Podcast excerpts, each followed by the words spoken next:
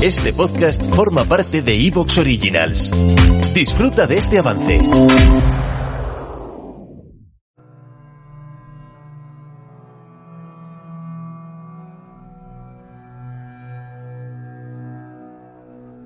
Desde siempre el terror ha sido algo muy subjetivo y a lo largo de la historia del cine hemos tenido obras de todo tipo capaces de quitar el sueño a más de un espectador.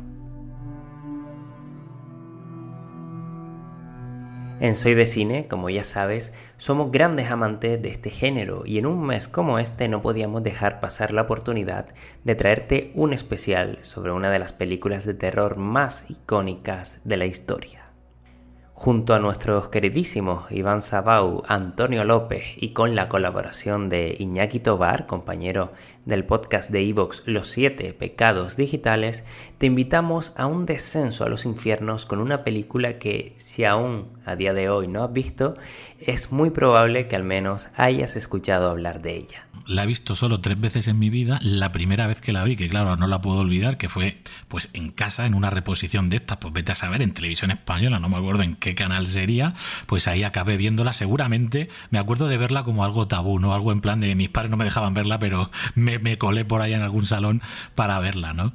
Y claro, flipé en colores, lo pasé fatal, pesadillas, o sea, me, provocó auténtico pavor. Ese fue el primer visionado. Y después de ese pasaron muchos, pero muchos años hasta que yo dijese, estoy preparado para un segundo visionado y fue, y fue justo cuando, creo que fue 2009, cuando sacaron la versión del director, que la volvieron a estrenar en cines, si recordáis. Entonces ahí, bien pertrechado de amigos y en grupito con tu seguridad, me metí en una sala de cine grande a ver la versión del director y lo volvimos a pasar, pues muy bien, ¿no? Con toda la perspectiva del tiempo, pero joder, en pantalla grande una película como El Exorcista merece mucho la pena.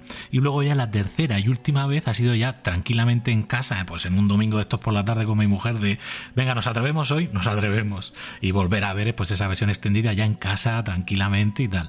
Disfrutada otra vez, con pelos como escarpia otra vez y con, con que se te quedan escenas, que hay escenas que luego comentaremos largo y tendido, que sabéis vosotros que se os quedan tatuadas como, como las marcas de la propia Regan en la peli cuando el demonio le está resgarrando desde dentro, pues así se me ha quedado a mí el exorcista de, de marcada en mi vida, ¿no? En mi piel. Esta la Villa de Mayor, ya tenía yo mis pelillos en los huevos y, y me gustó muchísimo la película, pero a nivel terror, de miedo, de Dios mío, me quiero morir, eh, no me dio tanto miedo. Eh, supongo que porque, claro, toda la vida escuchando la película más terrorífica del mundo, eh, genera unas expectativas que cuando ya eres más adulto, digamos, no te impacta tanto. Recordemos que es una película del año 73, con lo que todo eso implica. Eh, y luego es verdad que a mí me dan, me, me, generan, me dan más miedo las películas, digamos, sobre cosas que te pueden pasar entre comillas, eh, que un tío que se meta en tu casa, ese tipo de cosas, que lo paranormal, que me afecta poco a nivel, a nivel terror, ¿no? Pero, pero me encanta la película, me gusta muchísimo, además tiene muchísimas, muchísimas cosas y muchísimas historias relacionadas con la película que la hacen todavía más grande.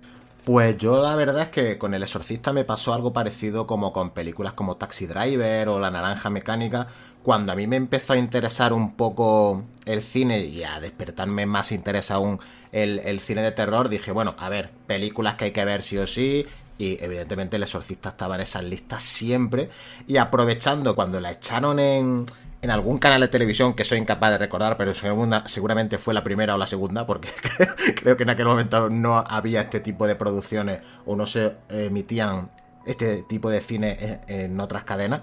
Pues sí que recuerdo verla en casa con, yo qué sé, pues no sé, 14 añitos, 13, 12, no sé, la verdad es que no recuerdo ahora mismo la, la edad, y quedarme totalmente pasmado y totalmente alucinado con, lo que estaba viendo. Como digo, como he dicho antes, aún sabiendo que era una película del año 73, la primera vez que yo la vi eh, me causó una impresión, pues bueno, creo que es similar que a, la gente que la vio en cine en, el, momento de su estreno, aunque yo no la viera en, cine. Luego es verdad que también la, la pude ver también en cine cuando estrenaron la la versión del director, que creo que tiene como algunos cortes diferentes, o la escena esta en la que Regan baja por, por la escalera eh, a cuatro patas pero de espalda o algo así.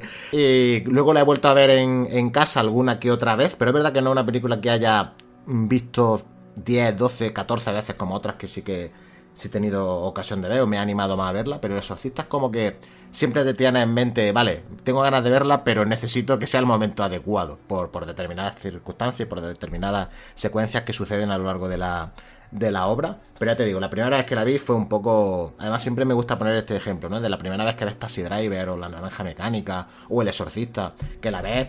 Bueno, hoy en día con internet todo el mundo sabe todo, todo el mundo ha visto lo más emblemático en diferentes vídeos, pero en aquellos tiempos en los que yo tendría 12 añitos, 14, pues que no tenías ni idea. Habías visto lo justo de mm, alguna escena así en el anuncio y poco más, y la verdad es que fue, fue traumático a su manera.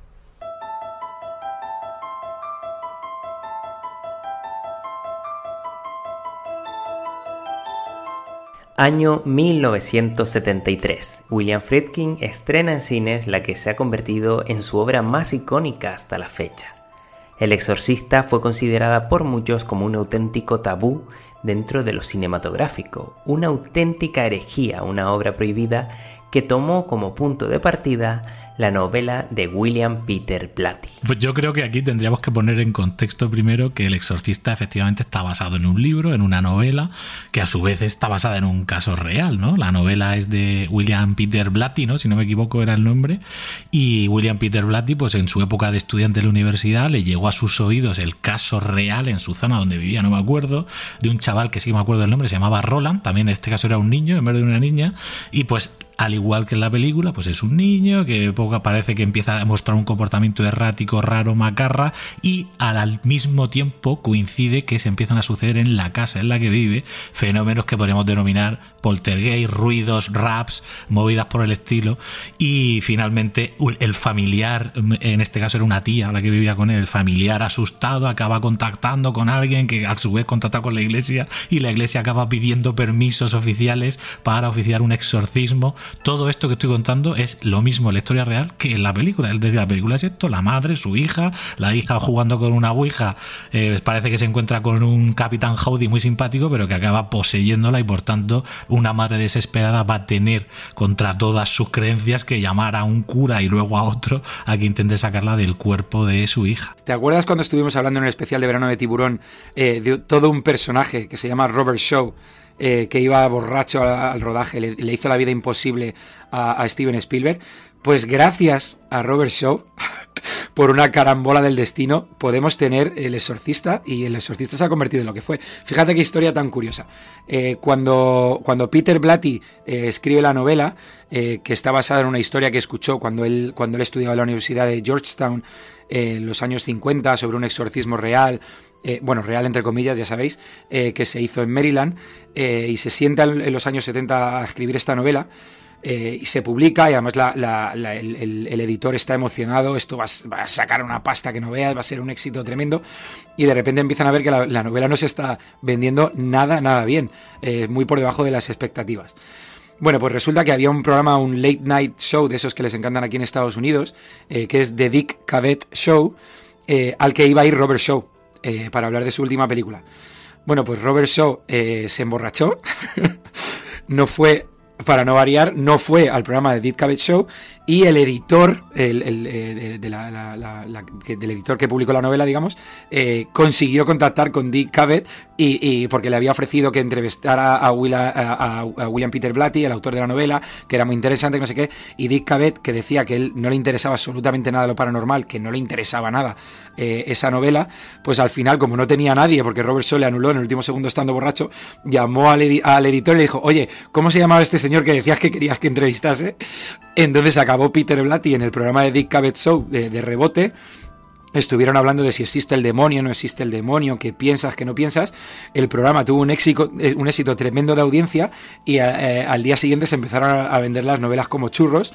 Eh, hasta acabar siendo eh, eh, estando en la lista de, de bestsellers del New York Times. O sea que gracias a una borrachera de Robert Shaw, la novela despegó y gracias a que la novela despegó, por supuesto, tenemos, tenemos la peli. O sea que ese es un poco el origen de, esta, de esta historia. Y da lugar a, esta película que, bueno, nació como una película que tuvo varios propuestas de directores. William Friedkin no fue el primero en, tenerse en consideración. De hecho, se, se, barajó el nombre de Arthur Penn, por ejemplo, o de Mike Nichols. Nichols que dijo que rechazó dirigir la película porque no quería trabajar con niños, directamente consideraba que era imposible que un niño, una, bueno, una niña en este caso, con 12, 13, 14 años, eh, pudiera interpretar el papel, pero eh, al final contactaron con Friedkin, que venía de ganar el, Oscar por French Connection contra el Imperio de la Droga, que bueno, venía bastante con mucho éxito y volvió a conseguir otra, otra nominación, de hecho.